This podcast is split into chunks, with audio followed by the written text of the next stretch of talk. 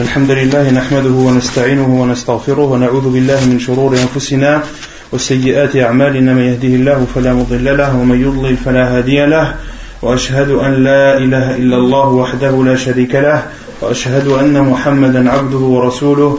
يا أيها الذين آمنوا اتقوا الله حق تقاته ولا تموتن إلا وأنتم مسلمون. يا أيها الناس اتقوا ربكم الذي خلقكم من نفس واحدة وخلق منها زوجها وبث منهما رجالا كثيرا ونساء. واتقوا الله الذي تساءلون به والأرحام. إن الله كان عليكم رقيبا. يا أيها الذين آمنوا اتقوا الله وقولوا قولا سديدا يصلح لكم أعمالكم.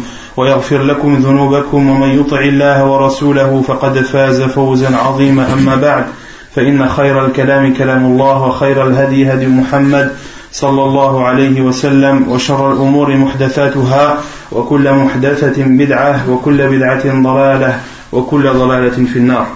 طيب concernant la semaine dernière on avait parlé des, on avait continué sur le chapitre des comportements que doit avoir la personne qui jeûne, le comportement que doit adopter le jeûneur. Euh, on avait commencé par le fait de s'abstenir de dire des mauvaises paroles et de s'abstenir également de faire tout acte qui irait euh, ou qui sont contraires et contradictoires avec l'état de jeûne.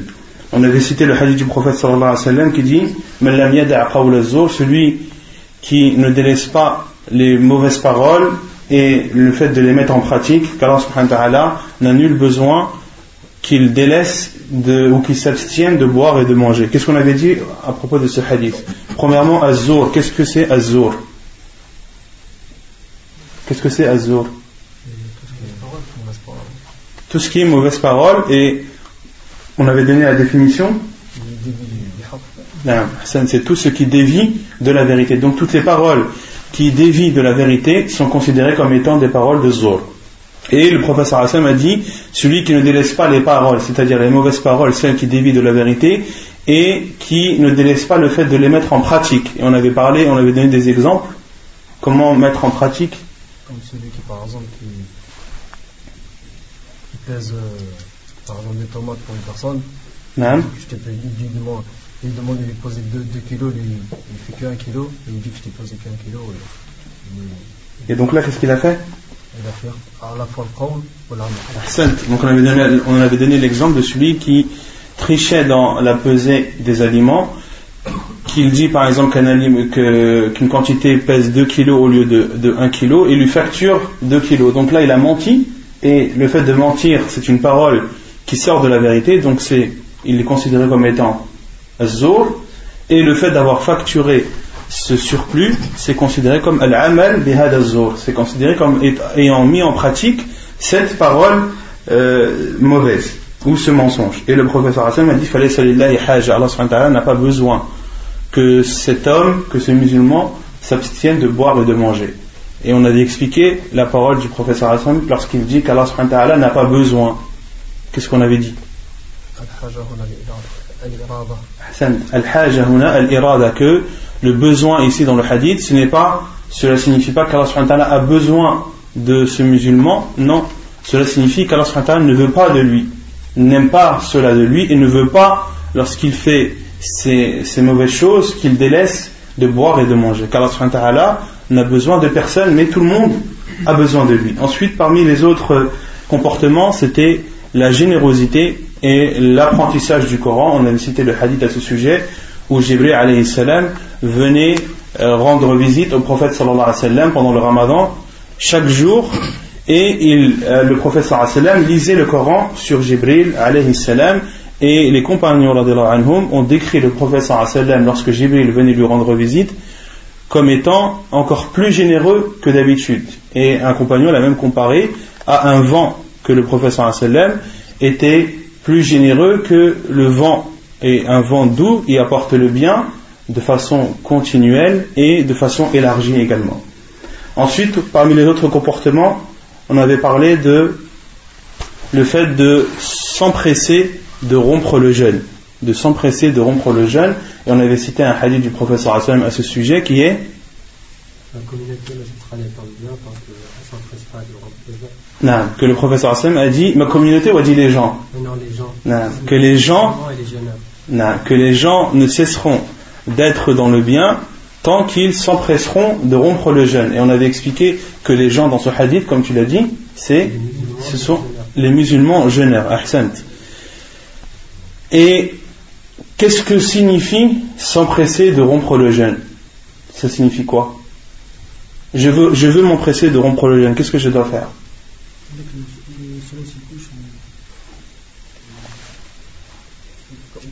Dès que le soleil se couche, on, rompt le jeûne. Qu'est-ce que ça, à partir de quel moment est-ce qu'on a le droit de rompre le jeûne? Lorsque, on avait dit, il y avait, combien de cas déjà? Dans combien de cas on a le droit de rompre le jeûne? Dans deux cas. Le premier, tu l'as dit, c'est non, lorsque le disque solaire disparaît à l'horizon. Donc lorsque le disque solaire disparaît à l'horizon, même s'il y a de la lumière au-dessus, à partir du moment où le disque solaire disparaît de l'horizon, le soleil est considéré comme étant couché, donc tu as le droit de rompre ton jeûne. Et le, deuxième cas dans lequel tu as le droit de rompre ton jeûne, c'est quand tu es quand tu es presque sûr. Quand tu es presque sûr ou que tu as une forte suspicion que le soleil s'est couché. Et on avait cité la preuve de cela qui est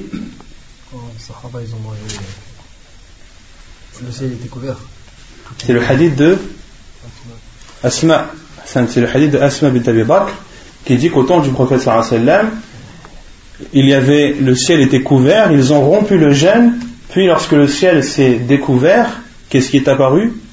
Le soleil. Et le prophète ne leur a pas ordonné de rattraper, de, de rattraper ce jour. Et ils ont considéré ce jour comme étant valide. Et où est la preuve dans ce hadith qu'il est autorisé pour celui qui a la forte suspicion de rompre le jeûne, celui qui soupçonne fortement que le soleil se soit couché, elle est où la preuve dans ce hadith?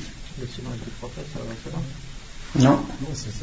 S'ils étaient vraiment sûrs, ils pas, le soleil ne serait pas réapparu. Si ils avaient rompu leur jeûne avec certitude, s'ils étaient sûrs, dans ce cas, le soleil ne serait pas réapparu. D'accord? Il, ne serait pas réapparu. À partir du moment où ils, ont vu le ciel couvert, ils ont recherché, ils ont fait des efforts pour savoir si le soleil s'était réellement couché ou non, et ils ont déduit, selon leur avis, selon leur forte suspicion, que le soleil s'était bel et bien couché, mais ils se sont trompés. Ils se sont trompés, et cela n'a pas pour autant annulé leur jeûne. Ensuite, euh, on avait dit que la sunna du prophète sallam c'était de rompre le jeûne de quelle façon? Quel, est, l'ordre dans lequel la personne doit rompre le jeûne? Ceux qui répondent, sa main, Inch'Allah. Non. Plus personne là? Non.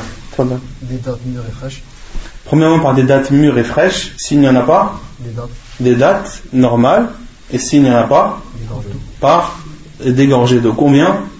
Trois. gorgées d'eau. Les savants ont dit, la science du professeur Asselem, c'est de boire trois gorgées d'eau. Ensuite, on avait parlé de l'invocation à dire lors de la rupture du jeûne, qui est... Euh, euh, euh, ذهب الظمأ وابتلت العروق وثبت الأجر إن شاء الله. ذهب الظمأ سبديخ كوا ذهب الظمأ سبديخ كوا ذهب الظمأ يعني شي كي شي كي ريبون لي سام ان شاء الله نعم نعم لا سواف سي تون الي وابتلت العروق.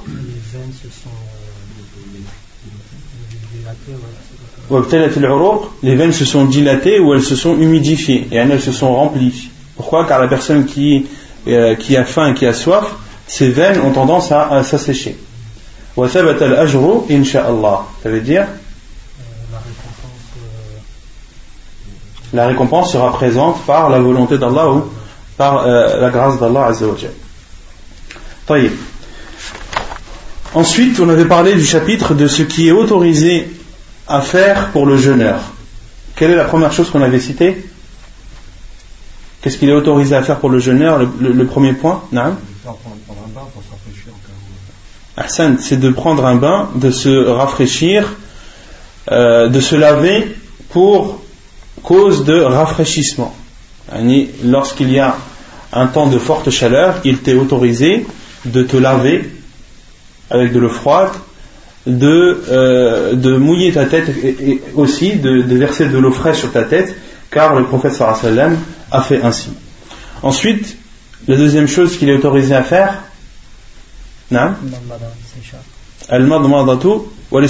de se rasser la bouche et al-istinshaq qui signifie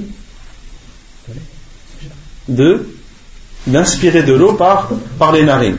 On avait dit que al il y avait euh, trois cas dans lesquels il y a trois cas concernant le fait de se rincer la bouche. Quels sont ces trois cas? Non Il y a trois cas, il y en a, un qui est obligatoire. Il y a un cas où c'est obligatoire. Il y en a un qui est mustahab, du moins autorisé. Il y a un deuxième cas où le, de se rincer la bouche est autorisé et il y a déconseillé voire interdit. Et il y a un troisième cas où de se rincer la bouche, on parle toujours en état de jeûne, ou de se rincer la bouche est déconseillé voire interdit. Le premier cas dans lequel de se rincer la bouche est une obligation, c'est pendant il y, y a combien qui répondent là? Dans le le roussel pendant le grand lavage, car on a dit que pendant le grand lavage, il faut que l'eau atteigne toutes les parties du corps, et euh, compris dans cela, la bouche et les narines. Et le deuxième cas dans lequel de se rincer la bouche est obligatoire, c'est à l'ourdo, les ablutions. Le deuxième cas dans lequel c'est autorisé. Le deuxième cas dans lequel de se rincer la bouche est autorisé. Non pour se rafraîchir en temps de grande chaleur, on a dit que c'était al-rusl et de, se laver et de, et de, verser de l'eau sur sa tête. Mais concernant de se laver la bouche, de se rincer la bouche, les savants avaient dit non lorsque la bouche est desséchée lorsque la personne n'a plus de salive, qu'il est autorisé de se rincer la bouche, à condition bien sûr de recracher toute l'eau. Et le troisième cas dans lequel de se rincer la bouche en état de jeûne est déconseillé, voire interdit, c'est c'est la personne qui le fait sans raison apparente. Sans raison apparente ou pour s'amuser, pour se moquer euh, du jeûne et des jeûneurs. Ensuite, troisièmement, on avait dit Al-Hijama. Al-Hijama qui est en français la saignée. Donc la saignée, qu'est-ce qu'on a dit à ce sujet? Est-ce qu'elle est autorisée? Est-ce qu'elle n'est pas autorisée? Elle est? Elle est autorisée, quelle est la preuve? non qui faisait une saignée alors qu'il était en état de jeûne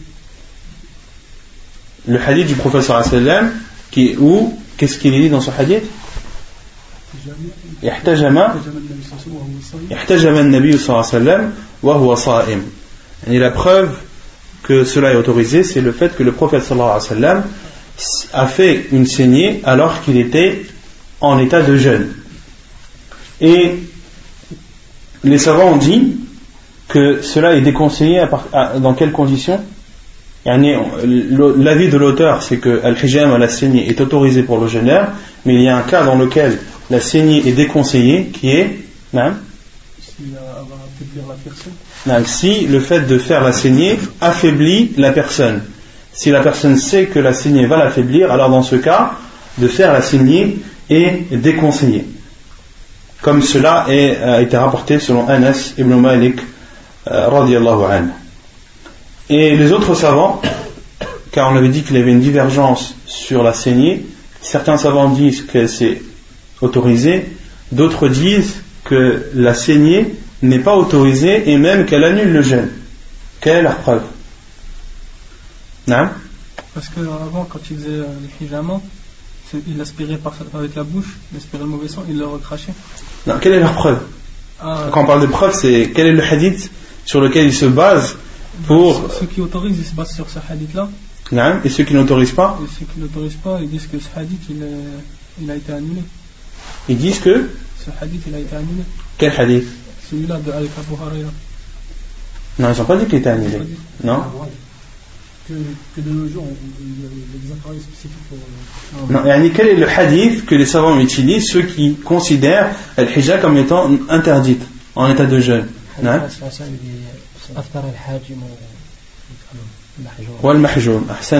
La preuve, c'est le hadith du professeur sallam qui dit Aftar al-hajim wal mahjum que le professeur sallam est passé devant un compagnon qui se faisait faire une saignée et le professeur sallam a dit Aftar al-hajim wal mahjum que celui qui fait la saignée et celui à qui on l'a fait euh, ont rompu leur jeûne en faisant cet acte euh, qui est la saignée.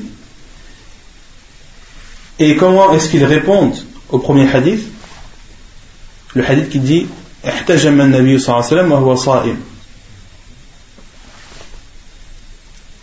Comment ils répondent? Personne ne sait? Non? Qu'il est?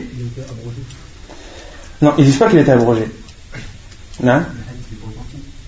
Que le hadith n'est pas authentique sous ces termes. Car ils disent ce qui est connu, ce qui est connu des savants, dans le, des savants du hadith, de ce hadith, c'est ihtajama nabi sallallahu wa huwa muhrim. Et bilafd wa huwa sa'im, ce n'est pas connu dans le sens du prophète sallallahu sallam. C'est, c'est l'avis de ceux qui disent que euh, ce hadith, yani, dans ces termes, wa huwa sa'im, n'est pas authentique, et ce qui est authentique, c'est wa huwa muhrim. Tu ne pas dit Je n'avais pas dit ça? Non. Et quelle est l'autre preuve?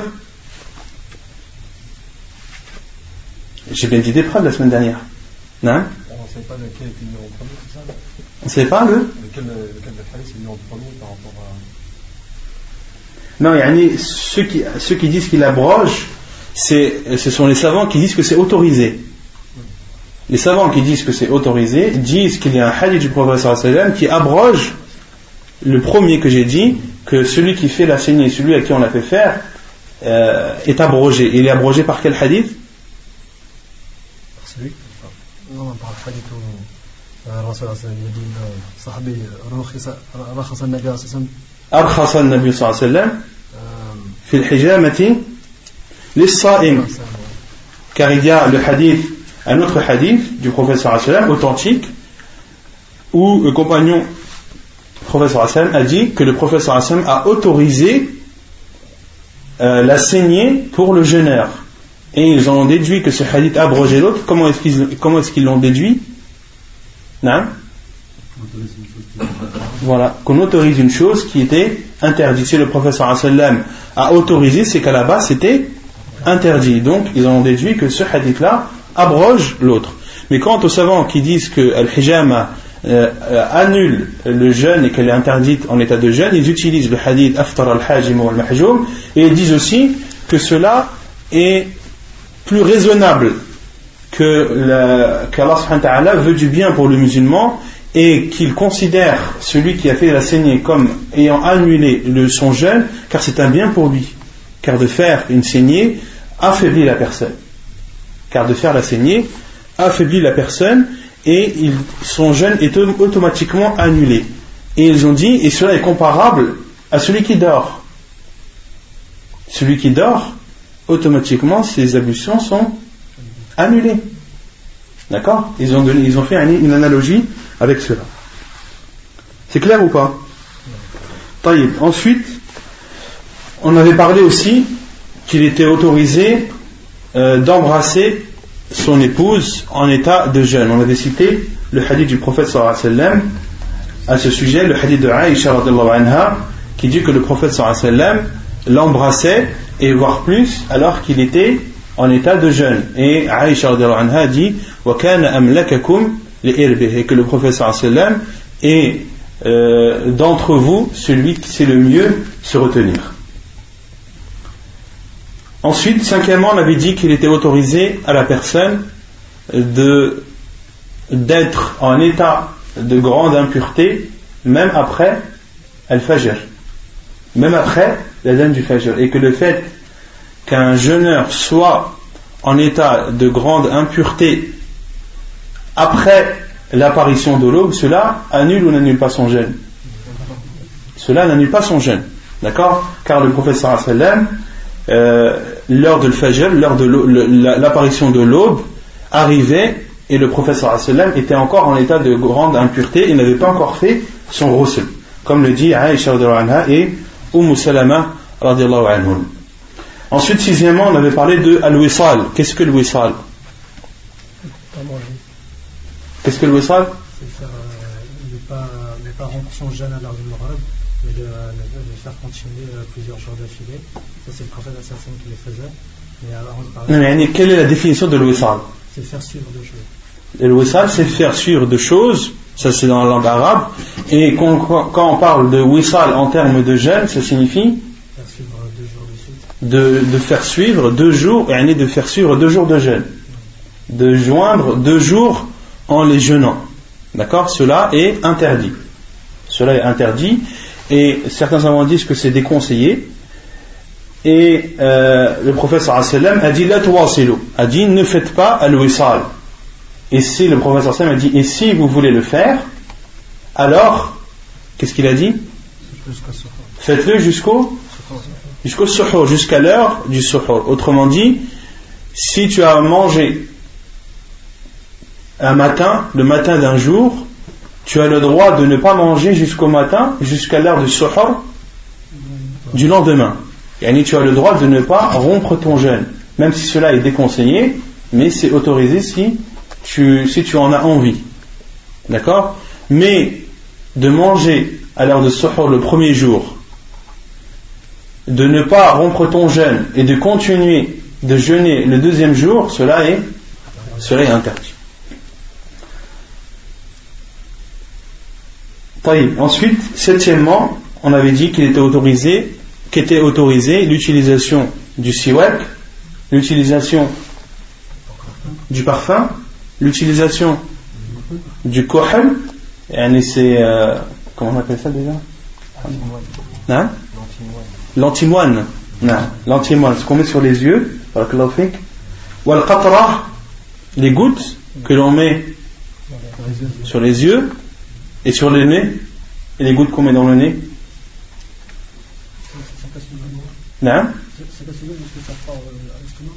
Ça casse le gène si ça part à l'estomac, ça, ne part pas forcément à l'estomac. Mais des gouttes qui rentreraient par les narines et qui atteindraient l'estomac, cela annule le jeûne. Mais là, le. Non?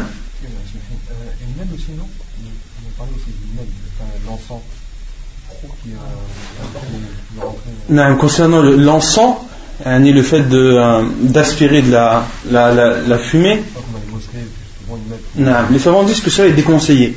Parce que tout dépend de l'encens et tout dépend de, de, de, sa, de sa puissance. Certains sont, sont très condensés et les savants disent que quand tu l'inspires, il y, a carrément de la matière qui s'accumule. Qui ça devient de la matière. C'est plus de l'air, ça devient de la matière. Et là, dans ce cas, cela annulerait le jeûne. Certains savants le déconseillent pour ça. Non. Comment? Al-Bakhour À la si la fumée elle est épaisse, les savants le déconseillent justement pour cela, car c'est de la fumée qui rentre, mais cette fumée elle se transforme en matière. C'est pareil pour la, cigarette. La cigarette, c'est prouvé scientifiquement qu'une personne qui fume, il n'y a pas que de l'air qui rentre, il y a aussi de la matière qui rentre dans son corps. Et les savants utilisent aussi cela pour dire que la cigarette est interdite en état de jeûne et al-huqna qui est le suppositoire. Qu'est-ce qu'on a dit sur le suppositoire? Que c'était autorisé tant qu'il n'était pas nourrissant. Vous suivez ou pas? Pour une, femme qui cuisine, est-ce qu'elle a le droit de goûter Elle a le droit de goûter. Et on va, on n'a pas cité ça Si la, la, femme a le droit de goûter quand cela est nécessaire. Elle a le droit de goûter quand cela est nécessaire. Donc là, l'auteur parle du chapitre du jeûne euh, qui n'est pas obligatoire, du jeûne surérogatoire.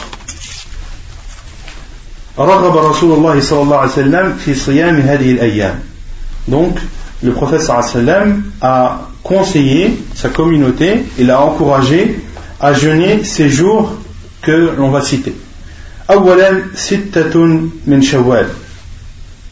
min Premièrement, les six jours de Shawwal. Shawwal qui est le mois qui suit Ramadan. عن أبي أيوب الأنصاري أن رسول الله صلى الله عليه وسلم قال من صام رمضان ثم أتبعه ستا من شوال كان كصيام الدهر حديث صحيح رواه مسلم والترمذي La preuve, c'est le hadith de Abu Ayyub al-Ansari qui dit que le prophète sallallahu alayhi wa sallam a dit Celui qui jeûne le mois du Ramadan, puis le fait suivre par six jours de Shawwal, il, aura, il sera considéré comme ayant jeûné l'année, toute l'année. Hadith authentique rapporté par Muslim. Dans ce hadith, on déduit beaucoup de choses, plusieurs choses. La première, c'est que il faut suivre les six jours de Shawwal après avoir jeûné le mois de Ramadan. Est-ce qu'il est autorisé à une personne qui, par exemple, a été en voyage pendant trois jours durant le ramadan et a mangé ces trois jours? Ces trois jours, il doit les rattraper. Il, ne peut les rattraper, ou il, pourra les rattraper à partir de, du premier de Shawwal. Le premier de Shawwal, qu'est-ce que cette personne fait? Est-ce qu'elle commence par rattraper ces trois jours de, jeûne du ramadan euh, non jeûné, ou bien alors est-ce qu'il lui est autorisé de commencer les six jours de Shawwal non euh. Pourquoi? Parce que le, le, ce hadith s'applique à celui qui a fait le mois entier. Non, car le professeur Hassan a dit Man sama ramadana thumma atba'ahu sittan min shawwal. Le professeur Hassan a dit celui qui jeûne le, le ramadan, le mois du ramadan, c'est-à-dire dans, dans sa totalité, puis il le fait suivre de six jours de shawwal, alors euh, ces six jours seront considérés, alors il sera considéré comme ayant jeûné une année, l'année tout entière. D'accord Donc les savants ont déduit que celui qui a des jours à rattraper du, du ramadan, il doit tout d'abord commencer par rattraper ses jours obligatoires, puis les faire suivre par, par les six jours de Shawwal. Non. Tu as dit qu'il a, voyagé pendant trois jours et il pourra les rattraper dès le premier jour de Shawwal. À partir du premier jour de Shawwal. Le premier c'est À partir du deuxième jour de Shawwal. Car le premier jour de Shawwal c'est l'Aïd. Et l'Eid fait partie, le, jour de fête fait partie des jours euh, qui sont interdits, euh, où il est interdit de jeûner. Donc à la fin, je, me suis trompé, c'est à partir du deuxième jour de Shawwal. Ensuite, euh, on en déduit aussi qu'il est autorisé de jeûner ces six jours, qu'ils soient consécutifs ou non consécutifs. Car le professeur Hassan a dit Puis, les fait suivre par six jours de Shawwal. Et le professeur sallam n'a pas donné de précision si cela devait être consécutif ou non consécutif. D'accord? Donc, les savants ont déduit que la personne avait le choix. Et on en déduit aussi de ce hadith que de jeûner ces six jours dans un autre mois que Shawwal n'a pas la même récompense. Que ces six jours sont propres au mois de Shawwal. Et ensuite, le professeur Hassan a dit c'est comme s'il jeûnait toute l'année. Les savants ont dit car celui qui jeûne le mois du ramadan, c'est comme s'il avait jeûné dix mois. Celui qui jeûne le mois du ramadan, c'est comme s'il avait jeûné dix mois, car une bonne action est multipliée par, par 10. Donc si tu as jeûné 30, 30 jours, tu auras la récompense du jeûne de, de 300 jours. Et les six jours de Shawwal, eux, sont considérés comme deux mois. 60 jours qui sont deux mois. Donc 10 mois plus 2, ça fait, ça fait 12. Donc euh, les savants ont expliqué ainsi le hadith du prophète sallam. Et les savants ont dit aussi que lorsque l'on parle d'une récompense, lorsque l'on dit qu'un acte, lorsque tu fais un acte, tu seras récompensé par, par telle récompense, cela ne veut pas dire que la récompense yani, euh, euh, comment dire? Que le que le que le que le jaza la la an an al fi'l yani que le fait que tu aies cette récompense ça ne veut pas dire que cette récompense elle elle est considérée comme étant un acte que tu aurais fait comme par exemple les savants donnent l'exemple du hadith du professeur sallam que Ahad, que la sourate al-Ikhlas ta'dilu thuluth al-Qur'an. Que de lire sourate al-Ikhlas, celui qui la lit aura la récompense d'avoir lu combien? Le tiers du Coran. Celui qui lit trois fois surat al-Ikhlas, il a la récompense d'avoir lu tout le Coran. D'accord Donc celui qui a lu trois fois surat al-Ikhlas, il aura la récompense de celui qui a lu le Coran entier. D'accord, celui qui veut prier maintenant, il dit Allahu Akbar. Et il ne lit pas le Fatiha, il lit seulement trois fois Qul Ahad. Il dit Qul Ahad trois fois. C'est comme s'il avait lu tout le Coran. D'accord Vous me suivez ou pas? Et celui qui a lu tout le Coran, dans le Coran, il y a bien Surat al-Fatiha. Donc, c'est comme s'il avait lu aussi Surat al-Fatiha. Mais une personne qui lit trois fois Allah Wahad et fait sa première rak'at, et qu'est-ce qu'on dit sur sa rak'at? Elle est là. Elle est nulle. Pourquoi? Car tu n'as pas lu al-Fatiha. Même si dans ta récompense que tu as entre dedans al-Fatiha, mais cette récompense ne, te, ne, t'exempte pas de faire l'acte. Par exemple, celui qui dit La ilaha illallah, wahdahu la sharika lah, lahu al-mulk wa lahu al-hamd, wa huwa ala kulli shay'in qadir.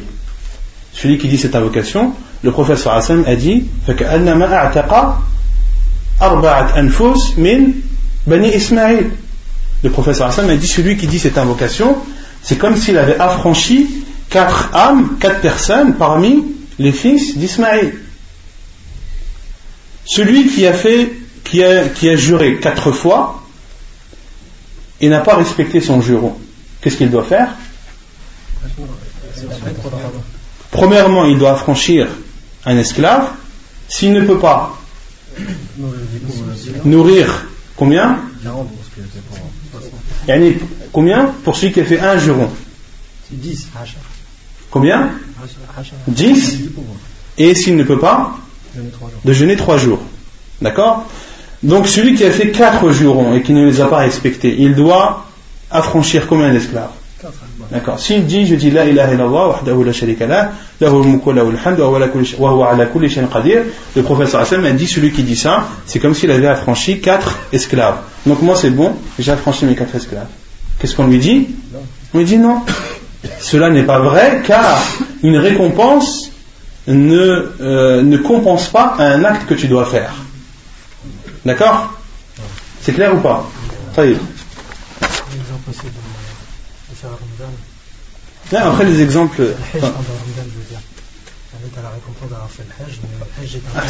À partir du moment où tu as, où tu as une récompense, elle ne, elle ne, elle ne t'exempte pas de faire l'acte.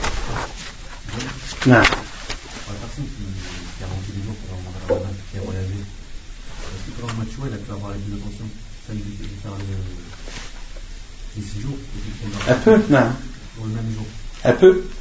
Non, un peu. On avait, on avait parlé de ça, de, de rassembler deux intentions. Celui qui euh, doit rattraper un, jeûne euh, du ramadan, un jour du ramadan, on a dit que le rattraper c'est obligatoire, il peut faire d'une pierre deux coups, de faire, euh, de rattraper son jeûne obligatoire et d'avoir l'intention aussi que ce soit le jour de Shawwal. Mais du jour de Shawwal, il n'aura que la récompense de l'intention, pas la récompense de l'acte. D'accord il n'aura que la récompense de l'intention et non la récompense de l'acte. Non. Admettons, tu n'as pas fait trois jours pendant Ramadan parce que tu étais en voyage et tu veux faire CTM Shawwal. Mm -hmm. Tu fais quoi Tu fais 9 jours, tu fais que 6 jours, il y en a 3 qui font partie de CTM Shawwal. J'ai pas, pas entendu. Tu pars 3 jours en voyage. Tu pars 3 jours en voyage. Ouais. Et tu as l'intention de faire CTM Shawwal. Tu as l'intention de faire 6 jours de Shawwal. Ouais. Est-ce que tu fais 9 jours ou tu fais que 6 jours? Le mieux c'est de faire 9 jours. Le mieux c'est de faire tes 3 jours, de rattraper tes 3 jours, d'accord? Obligatoire, puis de faire tes six jours. Comme ça, tu auras toute la récompense. Tu auras à la fois la récompense de l'acte et la récompense de l'intention. D'accord? Mais tu as aussi le droit de faire trois, d'en faire six. De faire trois jours que tu rattrapes avec l'intention des trois premiers jours de Shawwal, mais de ces trois jours de Shawwal, tu n'auras que la récompense, tu n'auras que Ajr. Tu n'auras que la récompense de l'intention, et les trois, trois derniers jours, qui seront pour toi les, trois derniers de, des six de Shawwal, tu auras la récompense de l'acte et de l'intention. Après, c'est toi si tu es gourmand ou pas, mais vous mettez gourmand. طيب ثانيا وثالثا يوم عرفة لغير الحاج وعاشوراء ويوم قبله donc le, les, euh, le deuxième et troisième jour qui nous est conseillé et recommandé de jeûner sont le jour de Arafah pour celui qui n'est pas au pèlerinage et le jour de Ashura ainsi qu'un jour avant. Selon عن أبي قتادة قال سئل رسول الله صلى الله عليه وسلم عن صوم يوم عرفة فقال يكفر السنة الماضية والباقية وسئل عن صوم يوم عاشوراء فقال يكفر السنة الماضية حديث صحيح رواه مسلم Selon Abu Qatada, il dit, le prophète sallallahu alayhi wa sallam a été questionné sur le jeûne du jour de Arafah. Il a répondu qu'il expiait les péchés de l'année précédente et de l'année future. Et il a été questionné sur le jeûne du jour de Ashura et le prophète sallam a répondu Il euh, pardonne ou il expie, il expie euh, les péchés d'une année antérieure. D'une année antérieure, hadith authentique rapporté par Muslim. Donc de jeûner à Arafah, Allah subhanahu te pardonne tes péchés que tu auras fait l'année d'avant et l'année l'année d'avant et l'année qui suit. Et concernant celui qui gêne le jour de Ashura, le professeur nous a informé que cela euh, était une cause pour qu'Allah nous, nous pardonne les péchés d'une année passée. Et toujours selon la règle que les savants ont dit, que cela que ce, ce jeûne pardonne les péchés, les petits et non les grands. Car les grands, il faut at-tawbah. وعن أم الفضل بنت الحارث أن ناسا تماروا عندها يوم, يوم عرفة في صيام رسول الله صلى الله عليه وسلم فقال بعضهم هو صائم وقال بعضهم ليس بصائم فأرسلت إليه بقدح, بقدح لبن وهو واقف على بعيره بعرفة, بعرفة فشربه حديث متفق عليه selon Umm al-Fadl bint al-Harith, elle dit que des gens se sont divergés chez elle. Et des gens sont venus la voir et n'étaient pas d'accord sur un point.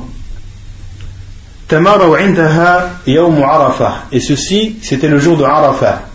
Et le sujet de leur désaccord était est-ce que le prophète sallam jeûnait ce jour ou ne jeûnait pas? Certains ont dit oui, il jeûne, d'autres ont dit non, le prophète sallam ne jeûne pas ce jour.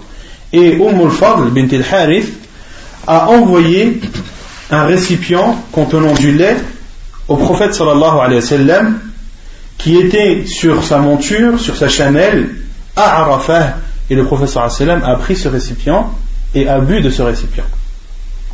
Donc, on en déduit de ce hadith que le prophète sallallahu sallam quand il était à Arafah, c'est-à-dire en état de, euh, pendant le pèlerinage, que le professeur sallam n'a pas jeûné le jour de Arafah. Et le professeur sallam a fait combien de pèlerinages dans sa vie? Un seul. Le professeur sallam n'a fait qu'un seul pèlerinage dans sa vie. Hadith authentique rapporté par Al-Bukhari et Muslim.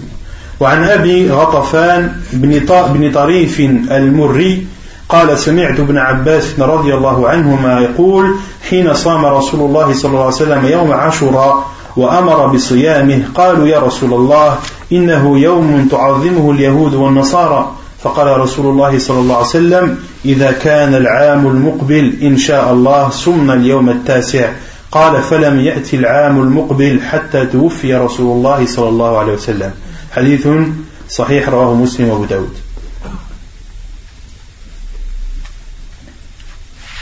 Donc, le premier hadith que l'on a cité, qu'est-ce qu'il nous prouve? Il nous prouve les mérites de jeûner le jour de Arafah et le jour de Ashura. Le deuxième hadith, qu'est-ce qu'il nous prouve Que de jeûner Arafah est propre ou c'est un jugement qui est spécifique à ceux qui ne sont pas au pèlerinage. Et le troisième hadith de Abi Ratafan ibn Tarif al-Murri qui dit J'ai entendu Ibn Abbas, qu'Allah l'a dire que lorsque le prophète sallam a jeûné le jour de Ashura, et a ordonné qu'on le gêne, ils ont dit, ô oh, envoyé d'Allah, c'est un jour que euh, glorifie ou que euh,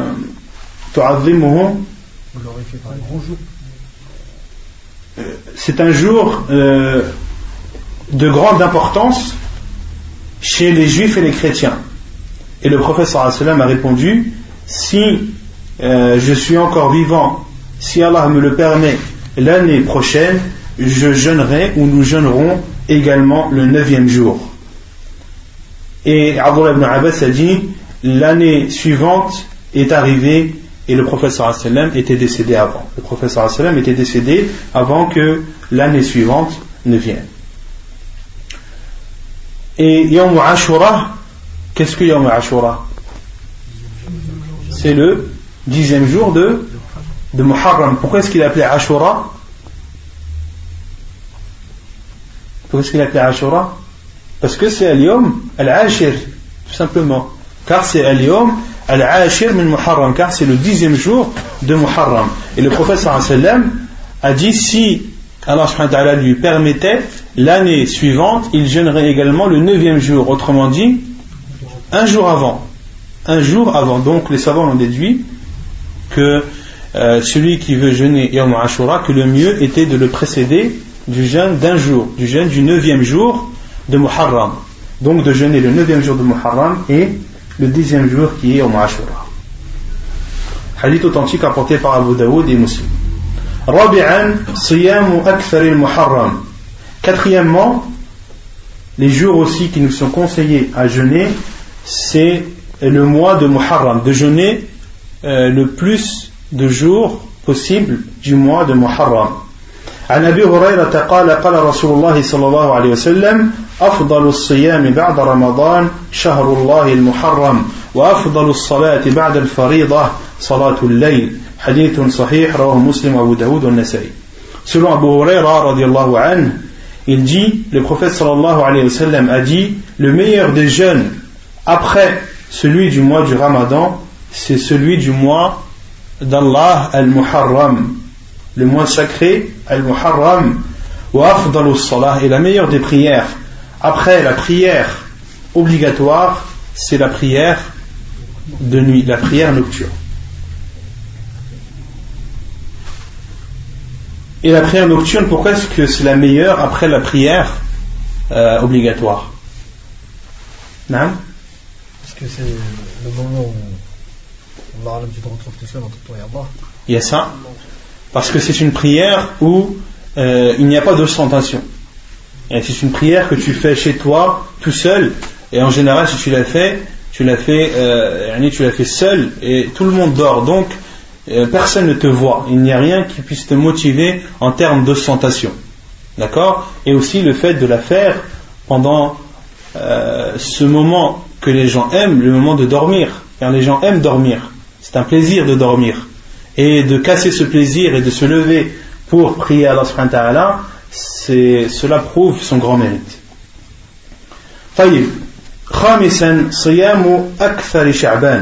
Cinquièmement, de jeûner le plus possible du mois de Sha'ban. Le mois de Sha'ban qui est qui est le mois qui précède le Ramadan, le mois actuel.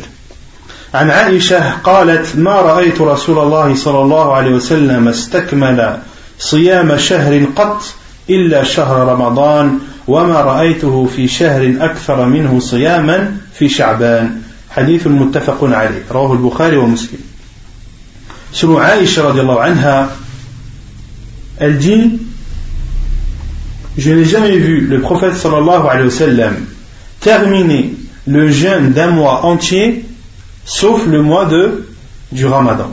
Et je ne l'ai pas vu jeûner le plus de jours dans un mois que le, mois de Sha'ban. Hadith euh, authentique rapporté par Al-Bukhari et Muslim. Dans ce hadith, Aïcha anha nous dit que le prophète sallam n'a pas complété le jeûne d'un mois entier si ce n'est le mois du ramadan.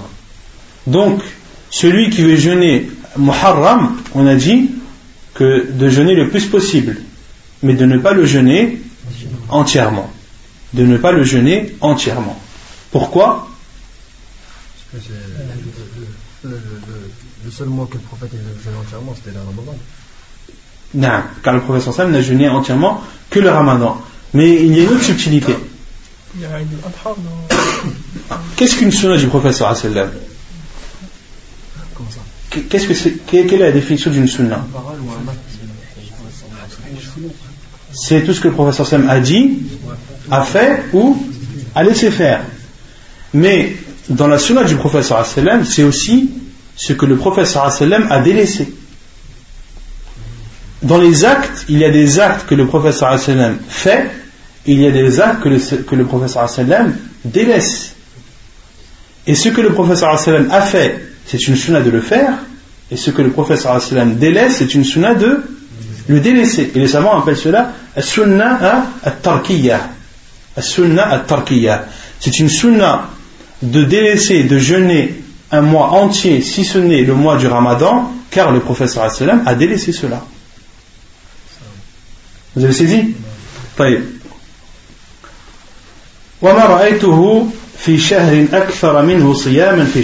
Et Aïcha a dit que le mois que le prophète sallam a le plus jeûné, c'est le mois de Sha'ban. et il y a un hadith de Oussama ibn Zayd anhu, que l'auteur n'a pas cité qui explique pourquoi est-ce que le prophète sallam jeûnait le plus de Sha'ban euh, c'est le hadith de Oussama ibn Zayd qui dit j'ai demandé قلت يا رسول الله لم أرك تصوم من من شهر من الشهور ما تصوم من شعبان Oussama ibn Zayd dans un hadith authentifié par Cheikh Al-Albani il dit j'ai dit au, au envoyé d'Allah je ne t'ai pas vu jeûner un mois plus que le mois de Sha'ban et le prophète sallallahu a dit قال ذلك شهر تغفل الناس فيه أو تغفل الناس فيه Et le professeur Hassan a dit c'est un mois dans lequel les gens sont distraits. Ben Rajab wa Ben Rajab wa, wa Ramadan. Que ce mois de Sha'ban vient entre Rajab et, et Ramadan. Donc c'est un mois que les gens négligent. Et le professeur Hassan a dit c'est un mois dans lequel les actes sont élevés vers le Seigneur des mondes et je veux et j'aime que mes actes soient élevés chez Allah et que ces actes soient des, actes de jeûne. Hadith authentifié par Sheikh al-Albani Et certains savants ont dit, ont donné d'autres explications, ont dit que c'est le, que le prophète sallam jeûnait Sha'ban pour s'entraîner, pour s'entraîner au jeûne et pour, le, pour s'entraîner pour le jeûne du mois du Ramadan. Comme le dit Sheikh Ibn Taymin, et il dit euh, que c'est euh, que le, le, jeûne du mois de Sha'ban, il, il, peut être assimilé à rawatib pour le fara'id. On avait parlé de rawatib.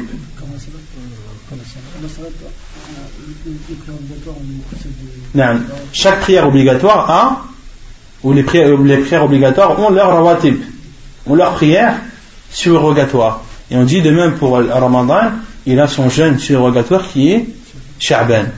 Et Rawatib, elles sont au nombre de combien?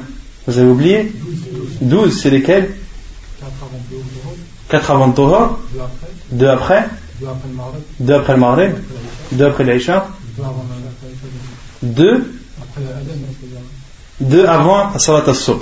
Ahsan, ça fait 12. طيب سادسا الاثنين والخميس sixièmement de jeûner le lundi et le jeudi عن أسامة بن زيد قال إن نبي الله صلى الله عليه وسلم كان يصوم يوم الاثنين والخميس وسئل عن ذلك فقال إن الأعمال, إن أعمال العباد تعرض يوم الاثنين والخميس حديث صحيح رواه أبو داود Donc sixièmement, qu'il est recommandé de jeûner le, le lundi et le jeudi. Selon Oussam ibn Zayd, il dit que l'envoyé d'Allah sallallahu alayhi wa sallam jeûnait le lundi et le jeudi et il a été questionné sur cela. Il a répondu car les actes des serviteurs sont exposés le jour du lundi et le jour du jeudi. Hadith authentifié, euh, authentique apporté par Abu Daoud. Et dans un autre hadith, aussi de Abu Qatada, que le n'a pas cité, que le prophète a été questionné sur le jour euh, sur le jeûne du lundi, et le prophète sallam a dit le prophète a dit car c'est le jour où je suis né et c'est le jour où la révélation m'a été parvenue. Et dans un autre hadith que l'auteur n'a pas cité aussi, c'est le hadith d'Abu Hurairah rapporté par Ibn Majah, qui a été dit au prophète tu jeûnes le lundi et le jeudi. قال إن يوم الاثنين والخميس يغفر الله فيهما لكل مسلم إلا متهاجرين يقول دعهما حتى يصطلحا que le prophète sallam a été questionné sur le jeûne du lundi et du jeudi il a répondu que ce sont deux jours dans lesquels Allah subhanahu wa ta'ala pardonne aux musulmans sauf pour ceux qui ceux qui ont, ceux qui ont coupé leurs liens elle n'est pas forcément lien de parenté ceux qui ne se parlent plus par exemple euh, et qui ne se parlent plus de, plus de trois jours Allah subhanahu wa ta'ala dit à l'ange qui s'occupe de pardonner aux musulmans il, Allah subhanahu wa ta'ala lui dit hatta laisse-les jusqu'à ce qu'ils se réconcilient. Donc parmi les, euh, les, conséquences de ne pas parler à son frère pour une raison qui n'est pas valable, bien sûr, car il y a des raisons en islam qui t'autorisent de, ne pas, euh, de ne pas adresser la parole à, quelqu'un, euh, mais ce sont des cas qui sont très précis, très, très précis et qui sont très rares, d'accord? Et la plupart, euh, la plupart des cas que l'on voit lorsque les frères ou les sœurs ne se parlent pas entre eux, ce n'est pas justifié.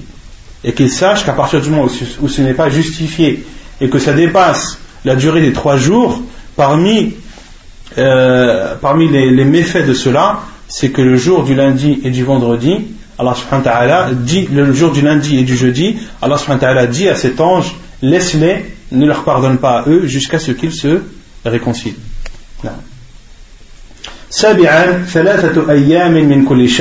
Septièmement, de jeûner trois jours de chaque mois. عن عبد الله بن عمرو قال قال قال لي رسول الله صلى الله عليه وسلم صم من كل شهر ثلاثة أيام فإن الحسنة بعشر أمثالها وذلك مثل صيام الدهر. حديث متفق عليه. Et selon Abdullah ibn Amr, il dit que le prophète sallallahu alayhi wa sallam a dit Jeûne trois jours de chaque mois, car la bonne action est multipliée par dix, cela est alors comparable au jeûne d'une année entière. Hadith authentique rapporté par Al-Bukhari et Muslim. Pourquoi une année entière Car si tu jeûnes trois jours de chaque mois, c'est comme si tu avais jeûné 30 jours de chaque mois. Donc chaque mois. ويستحب أن تكون أيام ثلاثة عشرة وأربع عشرة وخمس عشرة عن أبي ذر قال قال رسول الله صلى الله عليه وسلم يا أبا ذر إذا صمت من الشهر ثلاثة أيام فصم ثلاثة عشرة وأربع عشرة وخمس عشرة حديث صحيح رواه الترمذي والنسائي Et il est, il est préférable que ces trois jours que tu jeûnes de chaque mois soient le 13e, le 14e et le 15e jour des mois lunaires des mois lunaires et non, des mois solaires. Et ces jours sont appelés ayam al-bird, sont appelés en arabe les jours blancs. Pourquoi est-ce qu'ils sont appelés les jours blancs? Car la lune est pleine pendant ces trois jours. La preuve est le hadith d'Abu Dhar, qui dit que le prophète a dit Ô Abu Dhar, lorsque tu jeûnes dans chaque mois trois jours, alors jeûne le treizième jour le, 4, 14e et le 15e. Alors jeûne le 13e, le 14e et le 15e jour. Hadith authentique rapporté par Tirmidhi Nasai. Saminan siyamu yawm wa fitru yawm. Huitièmement, de jeûner un jour et de rompre un jour. Et de ne pas manger un jour. An Abdullah ibn Amr et de ne pas jeûner un jour. عن عبد الله بن عمرو أن النبي صلى الله عليه وسلم قال أحب الصيام إلى الله صيام داود كان يصوم يوما ويفطر يوما حديث متفق عليه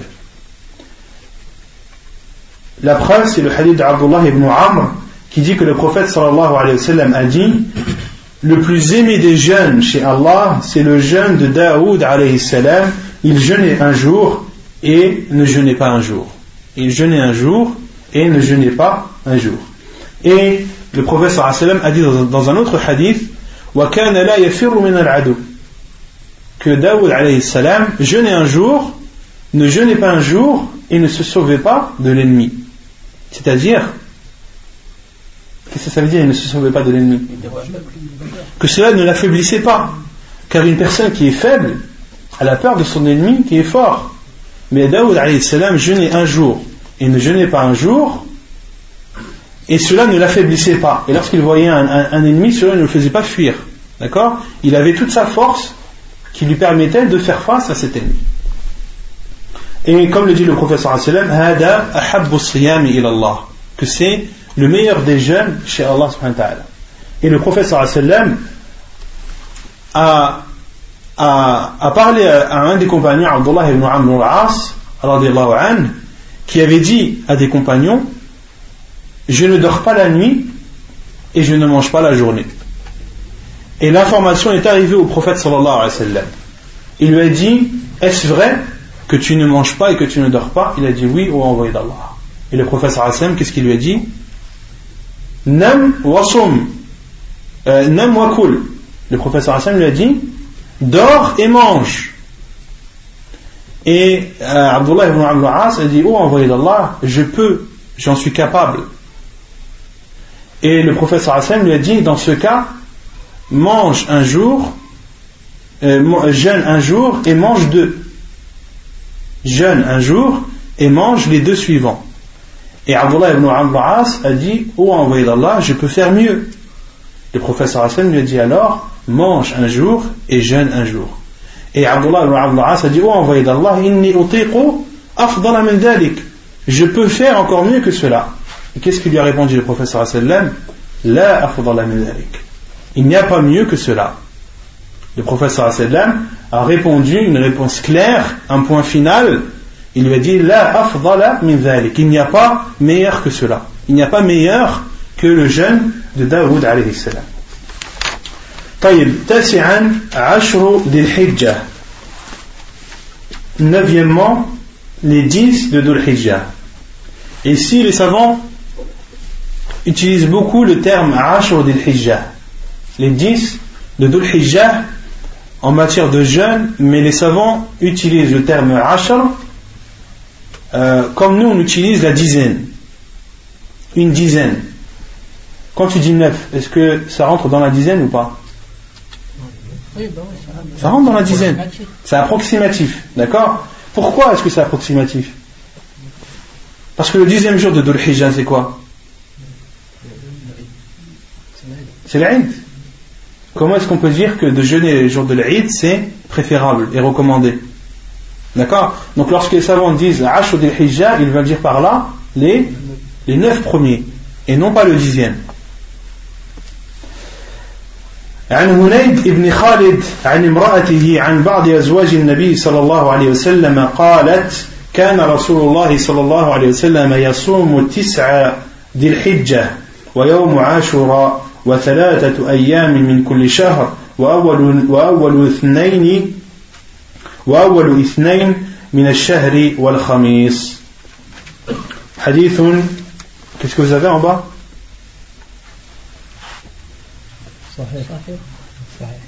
Il n'y en a pas qui ont muttafaqun alayh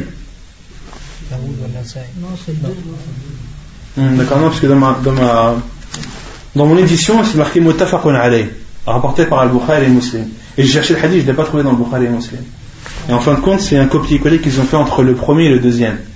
Et pour ceux qui ont la, la tab'a de Dar ibn Rajab, l'édition de Dar ibn Rajab, la première, ils verront muttafaqun alayh dans le premier c'est une erreur il faut le, il faut le barrer. Donc le hadith est rapporté par Abu Daoud et Al-Nasai uniquement il n'est pas rapporté par Al-Bukhari et Muslim.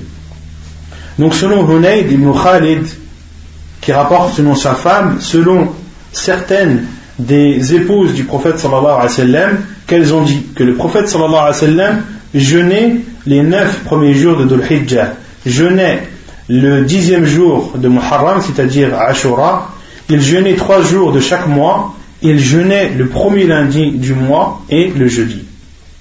Hadith authentique rapporté par Abu Daoud et An-Nasa'i. Donc le professeur jeûnait bien les, les neuf premiers, d'accord? Et euh, dans un autre hadith, le sallam a donné les mérites de, euh, de Dhul Hijjah des dix premiers jours, car il y a les hadiths du professeur sallam qui nous montrent les mérites de jeûner les dix, de, qui nous montrent les mérites des dix premiers jours de Dhul Hijjah, d'accord Mais cela ne veut pas dire qu'on doit jeûner, que l'on doit jeûner le dixième. Dans un hadith, le professeur sallam a dit, min ayyamin العمل الصالح فيها أحب إلى الله من هذه الأيام يعني أيام العشر رواه البخاري dans un, dans un hadith rapporté par Al-Bukhari le prophète a dit les actes, les jours dans lesquels les actes pieux sont les plus aimés chez Allah sont ces jours. Le prophète a dit sont ces jours, c'est-à-dire les dix premiers jours de Dhul Hijjah. Les dix premiers jours de Dhul Hijjah font partie des meilleurs jours de l'année. Les dix premiers jours de Dhul Hijjah font partie des dix meilleurs jours de l'année car les actes pieux que tu fais durant ces jours-là sont les plus aimés et les plus appréciés chez Allah subhanahu wa ta'ala. Et euh, Sheikh Lissan a été questionné quels sont les meilleurs de, de ces jours? Est-ce que c'est les dix, les dix premiers de Dhul Hijjah ou bien les dix derniers du Ramadan? Non? Je connais l'histoire. Non, je la connais, tfadal. Euh, dit les dix premiers, les, dix premiers jours de, de l'Hijjah, c'est les meilleurs au niveau de la journée. Ahsant. Et Ramadan, c'est les dix derniers jours qui sont meilleurs au niveau de la nuit. Ahsant.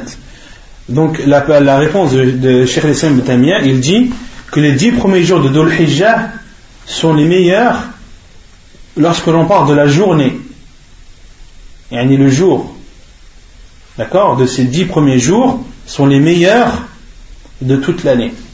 Et quant aux dix derniers jours du ramadan, ce sont les dix meilleures nuits. Ce sont les dix meilleures nuits de l'année. Car dans les dix premiers jours de, de, de il y a Yom Tarwiyah. Qu'est-ce que Yom Tarwiyah? C'est? Yom Tarwiyah. C'est quoi Yom Tarwiyah? C'est le huitième jour de Dhul Hijjah. C'est le, premier jour de Ayam al-Hajj. C'est le jour où les gens se dirigent vers Minan. D'accord? Il y a dans ces dix, il y a Yamul Eid. D'accord? Et il y a tous les actes que l'on fait qui sont à Tawaf, qui sont à Sa'i, qui sont à Dhabh, etc. D'accord? Tous ces actes pieux qui montrent, et, et également, d'accord, dans ces, dans ces dix premiers jours, y compris aussi à Arafat. Donc tout cela nous prouve, euh, comme le dit Cheikh Hassan que ce sont les dix meilleurs jours de l'année. Et quant aux, dix derniers jours du Ramadan, ce sont les dix meilleures nuits. Car dans ces nuits-là, il y a une nuit qui est meilleure que, que mille mois, qui est la al-Qadr, qui est la nuit du destin, qui est meilleure que mille mois. C'est clair pour ça? الأيام المنهي عن صيامها. Donc là l'auteur entre dans le chapitre des jours qui nous sont interdits de jeûner. أولا يوم العيدين. Premièrement les deux jours de fête. عن أبي عبيد مولى ابن أزهر قال شهدت العيد مع عمر بن الخطاب رضي الله عنه فقال هذان يومان نهى رسول الله صلى الله عليه وسلم عن صيامهما يوم, يوم فطركم من صيامكم واليوم الآخر تأكلون فيه من نسككم حديث متفق عليه Donc selon Abu Ubaid, Ibn Azhar, il dit J'ai assisté à un jour de fête avec Omar ibn radiallahu anhu et il a dit Ce sont deux jours ce sont deux jours dans lesquels le prophète nous a interdit de jeûner. Le jour où vous rompez votre jeûne, c'est-à-dire Eid al-Fitr, et l'autre jour où vous mangez de vos bêtes égorgées. que vous mangez de vos bêtes sacrifiées, qui est Eid al-Adha. Deuxièmement, les jours de At-Tashriq. Que sont les jours de Tashriq? C'est quoi les jours de Tashriq? Ce sont les trois jours qui suivent le jour de Eid, lequel Eid? Eid al-Adha. Eid al-Adha. Et est-ce que Eid al-Adha est compris dans ces trois? Non. non. al-Adha n'est pas compris dans ces trois. Donc il y a le jour de l'Eid et il y a les trois jours de At-Tashriq. Et les savants ont dit qu'il est appelé At-Tashriq car euh, c'était pendant ces jours-là que les gens à l'époque euh, séchaient leur viande au soleil. Que les gens séchaient leur viande au soleil. Car à l'époque, il n'y avait pas de, de, réfrigérateur ou d'endroit frais qui puisse préserver la viande. Donc comment conserver la viande à l'époque? En la séchant au soleil. C'était le moyen de conserver la viande à l'époque. Et lorsque les gens égorgeaient leurs bêtes et qu'ils avaient euh, découpé la viande, ils mettaient la viande au soleil pendant ces jours, ces trois jours qui suivent l'Eid, qui sont appelés Ayyam al-Tashriq. Et ces jours ont été cités dans le Coran, où Allah a dit Allah a dit Et faites le rappel d'Allah pendant ces jours bien déterminés qui sont, les savants ont dit, qui sont ayyam at-tashriq. فمن تعجل في يومين فلا إثم عليه ومن تأخر فلا إثم عليه. Allah subhanahu a dit et celui qui part au bout de deux jours, il n'y a pas de mal pour lui, et celui qui part au bout de trois jours, il n'y a pas de mal pour lui. Autrement dit, celui qui est au pèlerinage, et euh, les jours dans lesquels il est obligatoire, il lui est obligatoire de rester à Minan sont parmi les trois premiers jours de Tashriq, les, les deux premiers. Les deux premiers, il doit rester obligatoirement à Minan, et s'il veut rester le troisième jour, ce qui est le mieux pour lui, euh, il peut rester le troisième jour, mais il a le droit de partir au bout de deux. فمن تعجل في يومين فلا إثم عليه ومن تأخر فلا إثم عليه لمن اتقى Allah subhanahu wa ta'ala dit pour celui qui est pieux qui reste trois jours عن أبي مرة مولى أم هاني أنه دخل مع عبد الله بن عمرو على أبيه عمرو بن العاص فقرب إليهما طعاما فقال كل فقال إني صائم فقال عمرو كل فهذه الأيام التي كان رسول الله صلى الله عليه وسلم يأمرنا بإفطارها وينهانا عن صيامها قال مالك وهي أيام التشريق. حديث صحيح. Et selon Abu qui était l'esclave de Umm ou le serviteur de Umm Hani, il dit Je suis rentré avec Abdullah ibn Amr chez son père Amr ibn al-As et Amr ibn al-As leur a tendu euh, ou leur a présenté un repas. Faqala kul. Et Abdullah ibn As, euh, Abdullah ibn al-As a dit à son fils mange. Il a dit Inni sa'im, je jeûne. Faqala Amr Et Amr ibn al-As a dit à son fils Mange, car ce sont ces jours que le prophète sallam nous a ordonné de manger, car ce sont dans ces jours que le prophète sallam nous a ordonné de manger et nous a interdit de jeûner. Qala et a expliqué en disant que ces jours que le prophète a ordonné de manger et a interdit de jeûner sont ayyam al-tashriq. Et il y a un autre hadith que l'auteur n'a pas cité, un hadith rapporté par Muslim, où le professeur a dit Ayyamu tashriq, ayyamu aklin, wa shurbin, wa dhikrin lillah. Que le professeur a dit que les jours de tashriq sont des jours de, euh, d'aliments, de nourriture, de boissons et de rappel d'Allah subhanahu wa ta'ala. De manger, ce sont des jours où l'on doit manger et boire, entre autres, manger de de la de quelle viande? De la viande de la bête sacrifiée. Et de faire le rappel d'Allah subhanahu wa ta'ala. Et parmi les rappels qu'il y a à faire dans ces jours il y a takbir que à takbir on avait dit que c'était jusqu'à jusque jusque l'heure de la du troisième jour de Ayyam at-Tashriq. Il commence quand? يوم عرفة بعد صلاة الصبح. يكمس على partir du 9 jour. وعن عائشة بن وعن عائشة وابن عمر رضي الله عنهم قال لم يرخص في أيام التشريق أن يصمنا إلا لمن لم يجد الهدي. حديث صحيح رواه البخاري. اسم عائشة رضي الله عنها et عمر Omar, qu'Allah les ils ont dit qu'il n'a été autorisé de jeûner les jours de Tashriq qu'à celui qui n'a pas trouvé de bête à égorger, rapporté par Al-Bukhari.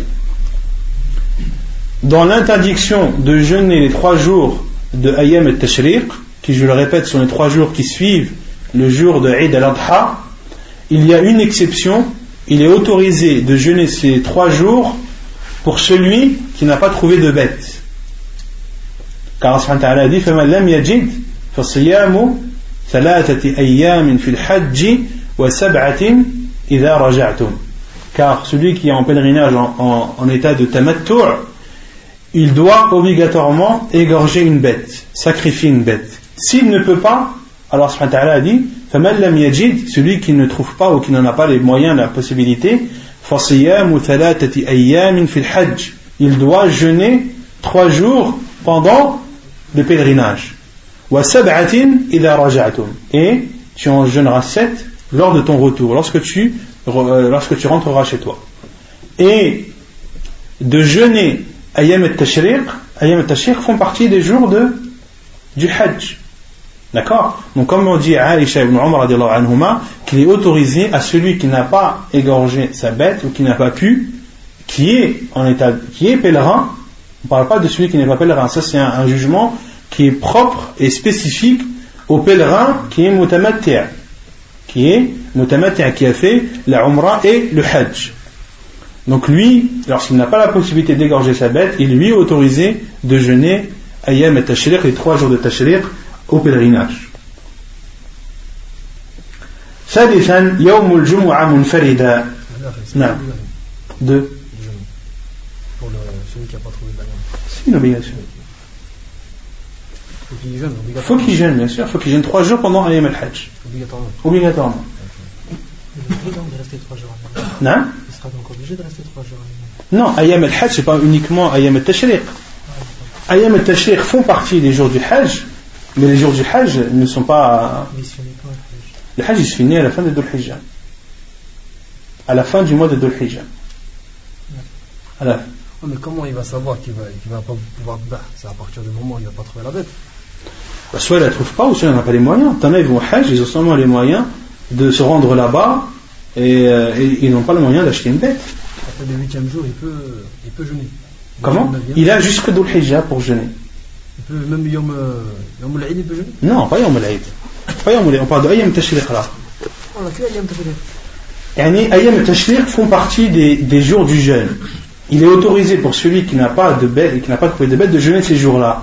Mais il n'est pas obligé de jeûner que ces jours-là. S'il veut, il peut jeûner les jours après. Il a jusqu'à la fin de Dhul pour le faire. Ah, ok. Ça y est Il n'a pas de jour avant. Il n'a pas le droit de du jour avant. Non, pas le jour avant, parce que le Dhul il vient après. Il vient après, après Yom al Non.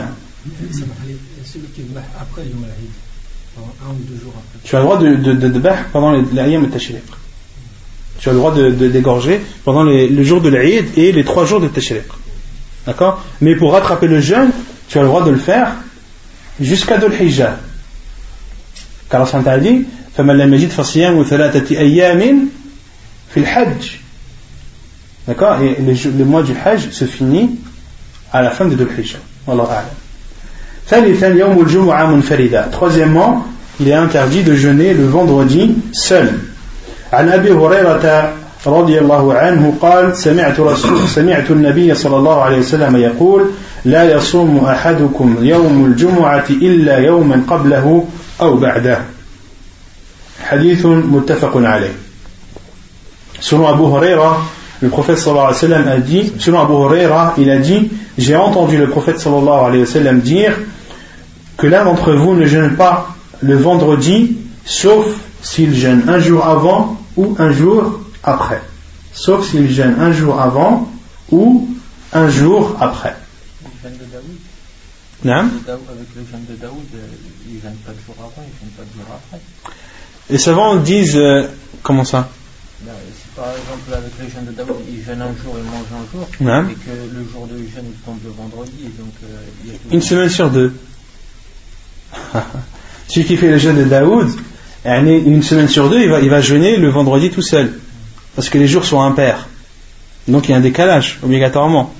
Et seulement disent que c'est autorisé.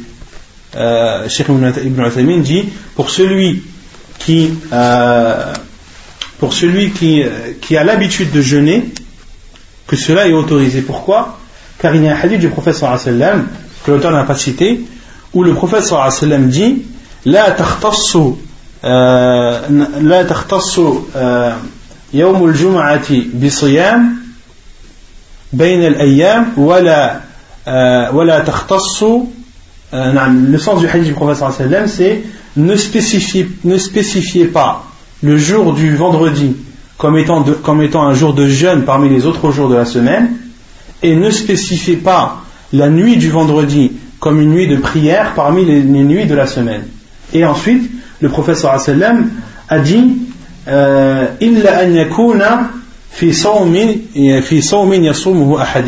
Sauf si c'est un jeûne que vous avez l'habitude de faire. Et le hadith est authentique. Est rapporté par un musulman.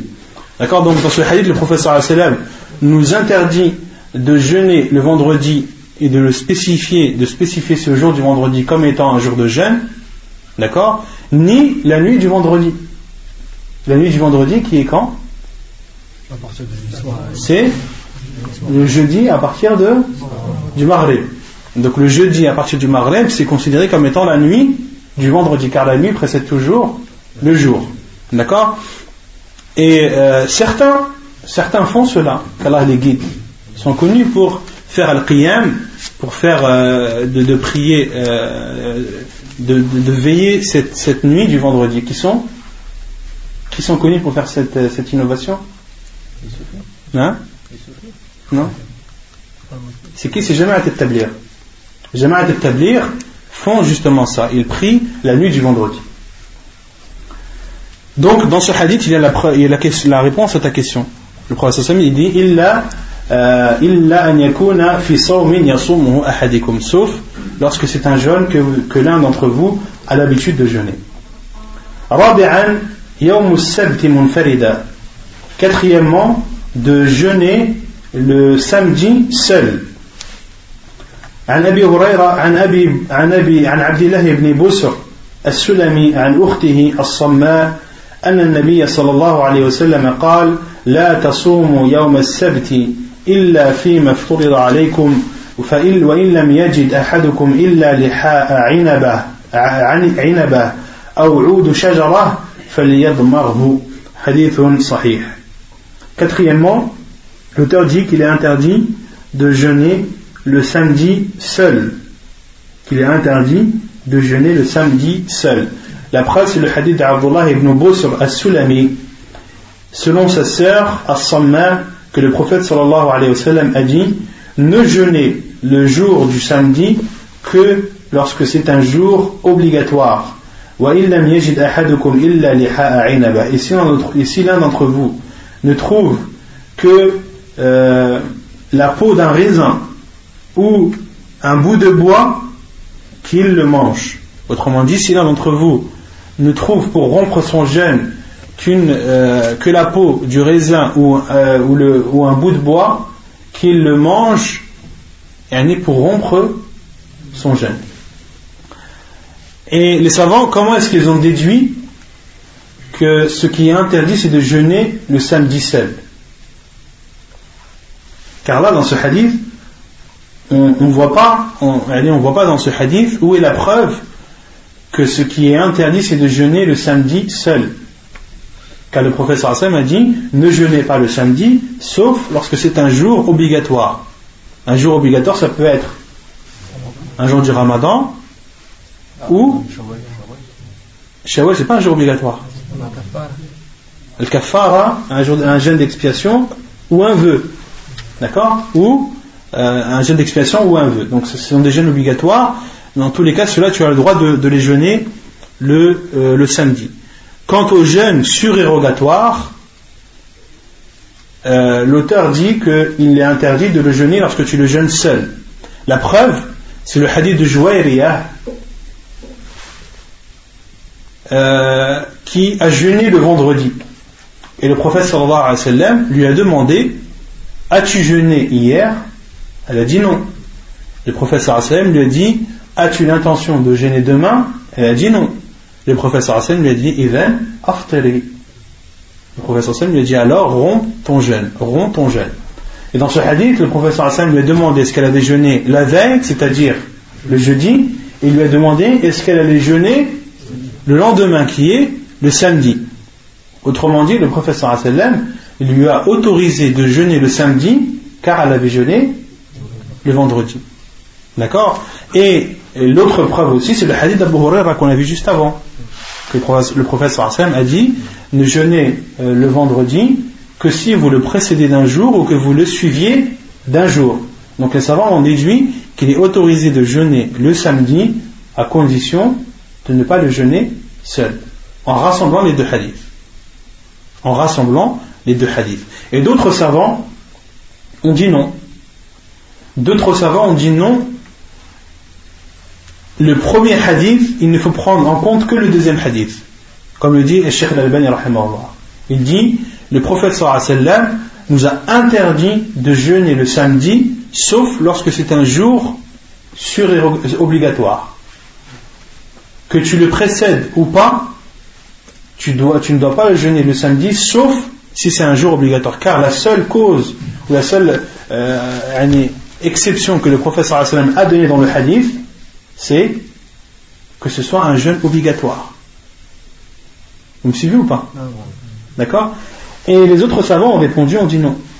On dit qu'il est autorisé de jeûner le samedi en considérant que ce hadith est faible car il y a une divergence des savants sur l'authenticité du hadith Abdullah ibn Busr.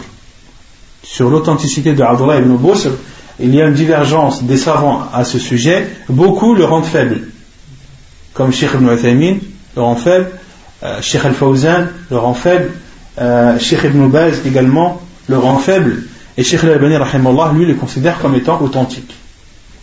D'accord? Donc ceux qui considèrent que ce hadith est authentique, Shir al considère qu'il est authentique, mais il considère aussi que tu ne dois jeûner le samedi que lorsque c'est un jeûne obligatoire. Et que si par exemple le jour de Arafat tombe un samedi, tu ne dois pas jeûner ce jour-là, même si c'est le jour de Arafat. Et il a été questionné, mais oh cher, mais c'est un grand, c'est un grand bien que l'on rate.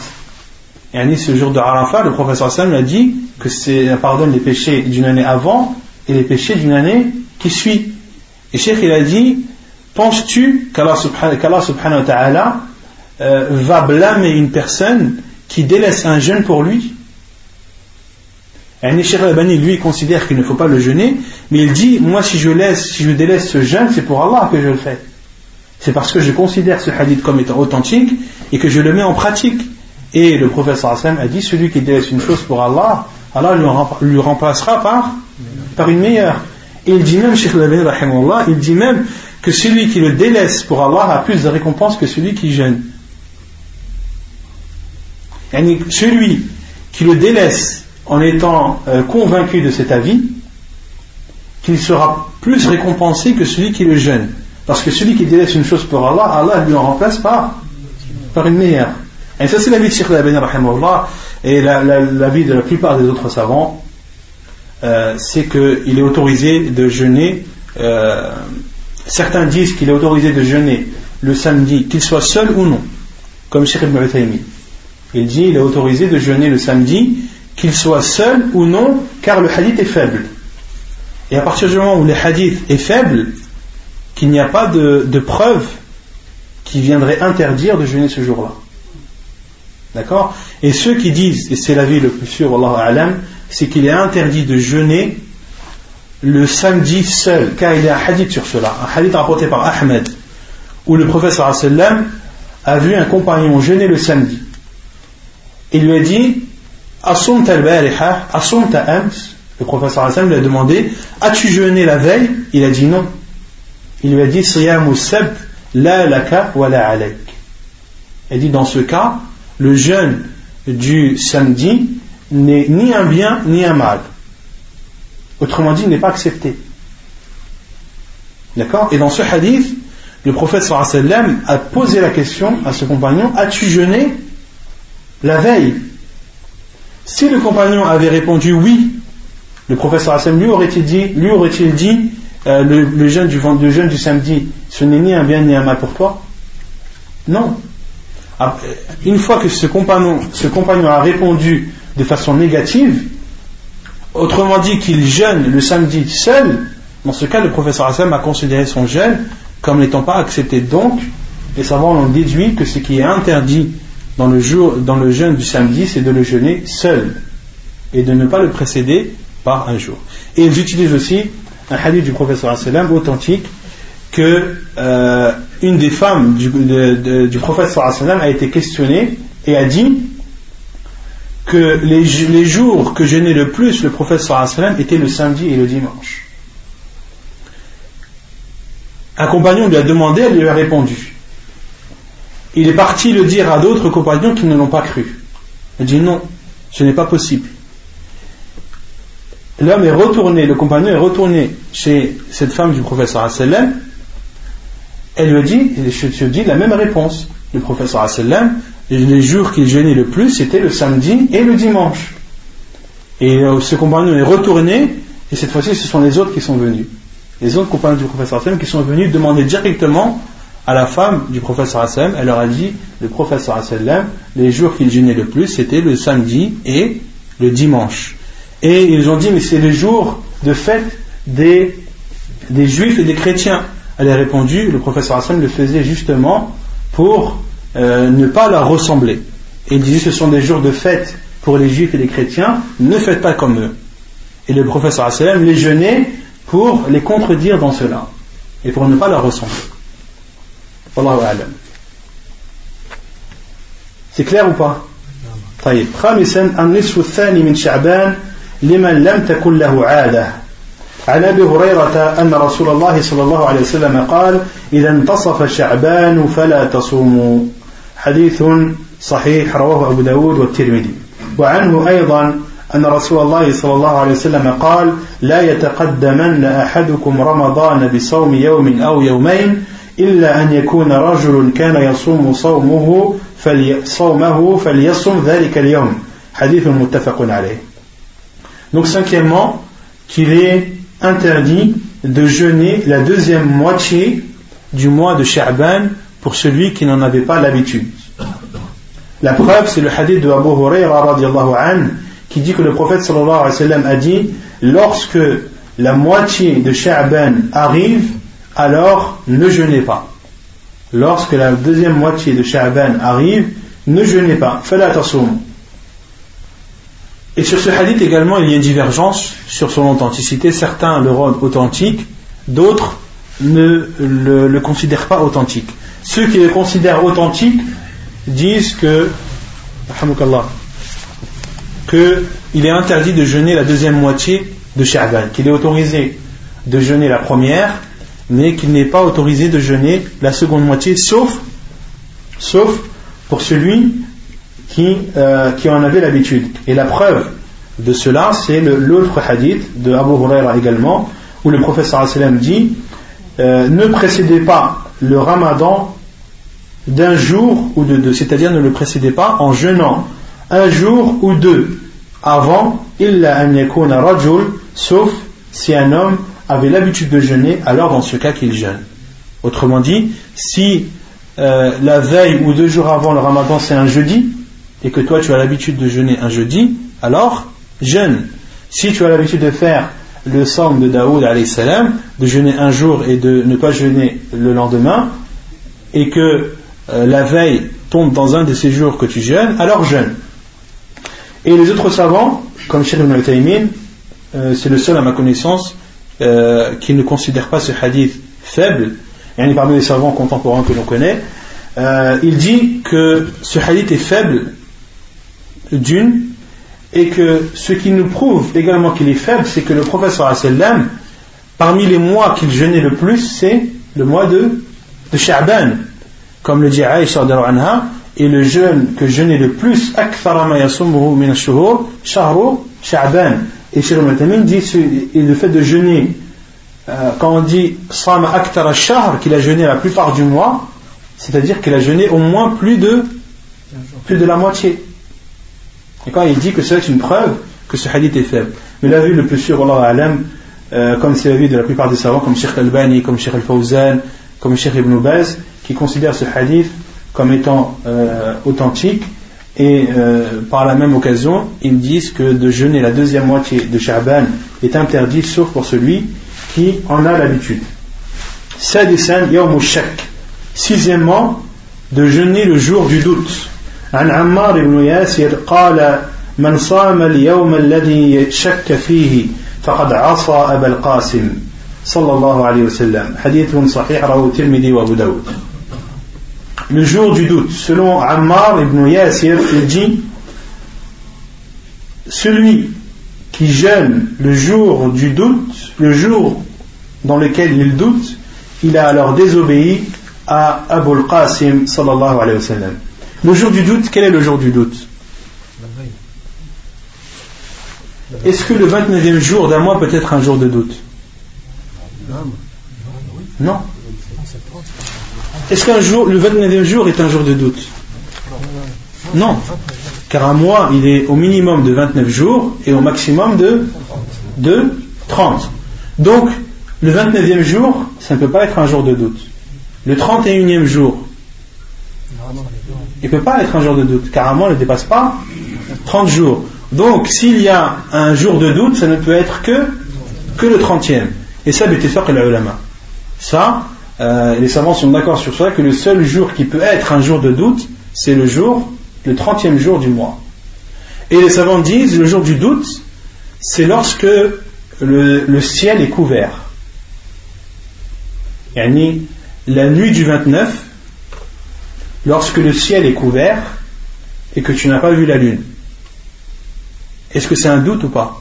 Non, c'est toujours dans le Non C'est toujours dans le Tu n'as pas vu la lune. Mais il y a eu des nuages.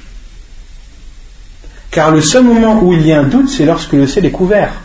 Si le ciel est découvert la nuit du 29e jour, est-ce que, en ne voyant pas la lune, est-ce qu'il y a un doute ou pas? Hein? Il n'y a pas de doute. Donc il y a un doute la nuit du 29e jour et lorsqu'il y a le soleil couvert, lorsque le ciel est couvert. Hein? Non, la nuit du 29, la nuit du 29e jour. Non, la nuit du 30e, La nuit du 30e jour, Car la nuit précède toujours le jour. Donc la nuit du 30e jour, tu vas savoir si le 30e jour, c'est le 30e jour de Sha'ban ou bien le premier jour de Ramadan. D'accord? Donc la nuit du 30e jour, le 30e jour sera un jour du doute si le ciel est couvert. Car si le ciel est couvert, tu ne vois pas la lune, mais peut-être qu'elle est apparue. D'accord? Donc le doute s'installe. Et lorsque le doute s'installe, le professeur nous a interdit de jeûner le jour du doute. Donc, le lendemain, tu ne dois pas jeûner, tu dois considérer ce jour comme étant le 30e de Sha'ban. Vous suivez ou pas? Et euh, donc Ammar ibn Yasir a dit celui qui jeûne le jour du doute, il a alors désobéi à Abu al-Qasim sallallahu alayhi wa sallam. Et Abu al-Qasim c'est la kunya du prophète sallallahu alayhi wa sallam. Pourquoi est-ce que le prophète sallallahu alayhi wa sallam, sa kunya était al-Qasim, Abu al-Qasim hein? Il y a son fils qui s'appelle Qasim. Les savants disent soit parce qu'il y avait un, un, soit parce qu'il y avait qu'il avait un fils qui était appelé Al-Qasim, mais ça il faut que je fasse une recherche dessus. Ou soit parce que le professeur parmi ses noms, il y a Al-Qasim. Le professeur a dit dans un hadith An Al-Qasim, Wallahu Mu'atin. Ana Qasim, Wallahu Mu'atin. Je suis celui qui tranche, et celui qui euh, qui partage et Allah subhanahu wa ta'ala est celui qui donne. Et il est autorisé de prendre une kunya sur quelque chose euh, ce n'est pas forcément le nom de ton enfant. Par exemple, Abu Huraira. Qu'est-ce que ça veut dire Abu Huraira? Si on traduit littéralement, c'est le père du chat. Pourquoi est-ce qu'il est appelé ainsi? Parce qu'il avait toujours un chat avec lui. D'accord? Euh, Ali ibn Abi Talib, quelle était sa kunya? La kunya de, de Ali ibn Abi Talib. Non ça c'est son nom. Euh, la kunya de Ali ibn Abi Talib, c'était Abu Turab. Abu Turab. Le père de, de, la, de la poussière. Pourquoi est-ce qu'il était appelé ainsi? Parce que euh, il avait eu une dispute avec Fatima anha et est sorti de chez lui et s'est rendu à la mosquée. Le prophète sallam l'a suivi et il s'est allongé contre le mur de la mosquée et son dos était plein de poussière. Et le prophète sallam s'est approché de lui et a enlevé la poussière de son dos et lui a dit Qum abaturab, abaturab. Il était allongé le dos contre le mur de la mosquée. Et le mur à l'époque c'était de la terre, donc son dos était, plein de poussière. Le professeur Hassan a enlevé la poussière de son dos et lui a dit Assis-toi au père de la poussière. Et Ijlis Abu Turab. Et Ali, il aimait qu'on l'appelait Abu Turab. Pourquoi? Car le professeur l'appelait ainsi. D'accord? Donc, une kunya, ce n'est pas forcément le nom de ton enfant, ça peut être une chose ou un fait qui, te soit arrivé. Et la kunya du professeur il n'y a que lui qui peut la porter. Car dans, dans un hadith, le professeur sallam a dit Tasammaw bismi wa la takannaw bikunyati. Appelez-vous par mon nom, mais ne prenez pas ma kunya. Appelez-vous par mon nom, mais ne prenez pas ma kunya. سابعا صوم الدهر وإن المنهي وإن أفطر الأيام المنهي عنها Donc septièmement, qu'il est interdit de jeûner toute l'année, même s'il ne jeûne pas les jours où il est interdit de jeûner. عن عبد الله بن عمرو رضي الله عنهما قال قال لي رسول الله صلى الله عليه وسلم يا عبد الله بن عمرو إنك لتصوم الدهر وتقوم الليل وإنك إذا فعلت ذلك هجمت له هجمت له العين ونهكت لا صام من صام الأبد حديث متفق عليه Et selon Abdullah ibn Amr, radiallahu anhuma, qu'Allah les a agréés, agréés qui Abdullah ibn Amr, Abdullah ibn Amr, afwan. Donc Allah agréé qui quand on dit radiallahu anhuma Abdullah et son père, Amr ibn al-As. Et euh, donc Abdullah ibn Amr a dit que le prophète sallallahu alayhi wa sallam lui a dit Ô oh Abdullah ibn Amr, tu jeûnes toute l'année et tu pries toute la nuit.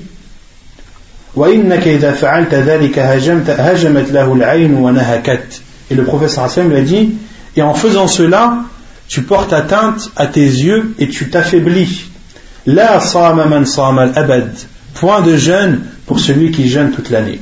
Pour celui qui jeûne continuellement.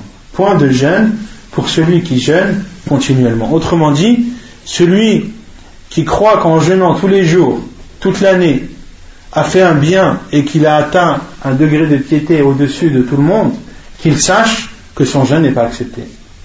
Qu'il sache qu'il n'y a point de jeûne pour lui et qu'Allah n'accepte pas de lui ce jeûne, car euh, cet acte-là est amputé d'une des conditions pour qu'un acte puisse soit accepté, qui est, qui est que cet acte soit conforme à la sunna du professeur même si cette personne a une bonne intention et veut se rapprocher d'Allah en jeûnant tous les jours, etc., etc., on lui dit que ça ne sert à rien de faire cela, car le professeur a dit La afdalamin sawmi Daoud, qu'il n'y a pas mieux que le jeûne de Daoud, qui est de jeûner un jour et de ne pas jeûner le lendemain. وعن أبي قتادة أن رجلا أتى النبي صلى الله عليه وسلم فقال يا رسول الله كيف تصوم؟ فغضب رسول الله صلى الله عليه وسلم من قوله فلما رأى ذلك عمر قال رضينا بالله ربا وبالإسلام دينا وبمحمد نبيا نعوذ بالله من غضب الله ومن غضب رسوله. فلم يزل عمر يرددها حتى سكن غضب رسول الله صلى الله عليه وسلم. فقال يا رسول الله كيف بمن يصوم الدهر كله؟ قال لا صام ولا أفطر. حديث صحيح. Rawahu Muslim Abu Daoud. Selon Abu Qatada, qu'un homme est venu vers le prophète sallallahu alayhi wa sallam et lui a dit Ô oh, envoyé d'Allah, comment, comment jeûnes-tu? Comment procèdes-tu dans ton jeûne? Ou comment, de quelle façon jeûnes-tu? Et le prophète sallallahu alayhi wa sallam s'est énervé de sa parole. Pourquoi est-ce que le prophète sallallahu alayhi wa sallam s'est énervé? Les savants ont dit car l'homme a posé la question au prophète sallam comment ils sont jeunes. Et le prophète sallam n'a pas voulu dire de quelle façon il adorait Allah car cela est personnel et ne regarde que lui. Certains savants ont dit cela et d'autres savants ont dit que le prophète sallam s'est énervé car s'il répondait à la question de cet homme, cet homme risquerait de prendre la réponse du prophète sallam comme une obligation pour lui et essaierait de, mettre en pratique cela sans ne pouvoir le faire et risquerait ainsi de, euh, dévier de la religion et de, ne pas adorer Allah comme il se doit. Donc il y a deux explications. La première, soit parce que le professeur sallam ne voulait pas dire comment est-ce qu'il adorait, car il voulait le garder pour lui, ou soit parce que euh, de peur que cet homme n'essaye d'imiter le prophète sallam dans sa façon de jeûner sans, pouvoir, le faire. Car le professeur Hassan, comme on a vu dans le cours précédent, que, le professeur Hassan dort alors qu'il est nourri et, qu'on lui donne à boire. D'accord? Donc le professeur Salem euh, a dit Mon cas n'est pas comme le vôtre. Lesto je ne suis pas comme vous. Ne vous comparez pas à moi, c'est-à-dire en matière de jeûne. Et Omar anhu a vu le professeur Hassan énervé et a dit Radina billahi rabba, nous approuvons Allah comme Seigneur, wa bil islam dina et l'islam comme religion, wa bi Muhammadin et Muhammad comme envoyé. Na'udhu nous demandons la protection d'Allah contre le courroux et la colère d'Allah, et nous demandons également la protection d'Allah contre la, colère de son prophète sallallahu alayhi wa sallam. Et Omar ne cessait de répéter ces phrases jusqu'à ce que le prophète se soit calmé et que sa colère se soit apaisée. Et Omar a alors demandé Ô envoyé d'Allah, qu'en est-il de celui qui jeûne toute l'année? Le prophète a dit La sama wa la aftar. Celui qui jeûne toute l'année, il n'a ni jeûné ni mangé. Il n'a ni jeûné ni mangé. Hadith authentique apporté par Muslim. Et ثم قال المؤلف النهي عن صيام المرأة وزوجها حاضر إلا بإذنه. Donc euh, l'auteur dit qu'il est interdit à la femme de jeûner euh, en présence de son mari sans son autorisation. عن أبي هريرة رضي الله عنه قال قال رسول الله صلى الله عليه وسلم لا تصم المرأة وبعلها شاهد إلا بإذنه Hadith muttafaqun alayh. Donc, selon Abu Huraira, le professeur a dit que la femme ne gêne pas alors que son mari est présent, sauf euh, sans son autorisation. Que la femme ne gêne en présence de son mari ou lorsque son mari est présent, ne gêne pas sans son autorisation. Et les savants disent, certains savants disent que cela est propre au gêne surérogatoire mais l'avis le plus sûr, c'est que cela est à la fois valable pour le jeûne obligatoire comme pour le jeûne surérogatoire, sauf dans un cas si la femme a des jours de ramadan à rattraper et qu'il ne lui reste des jours de Sha'ban de, l'année suivante que le nombre exact de jours du ramadan qu'elle doit rattraper. Dans ce cas, les savants disent qu'elle peut jeûner même sans l'autorisation de son mari, mais le mieux et dans tous les cas de demander l'autorisation de son mari.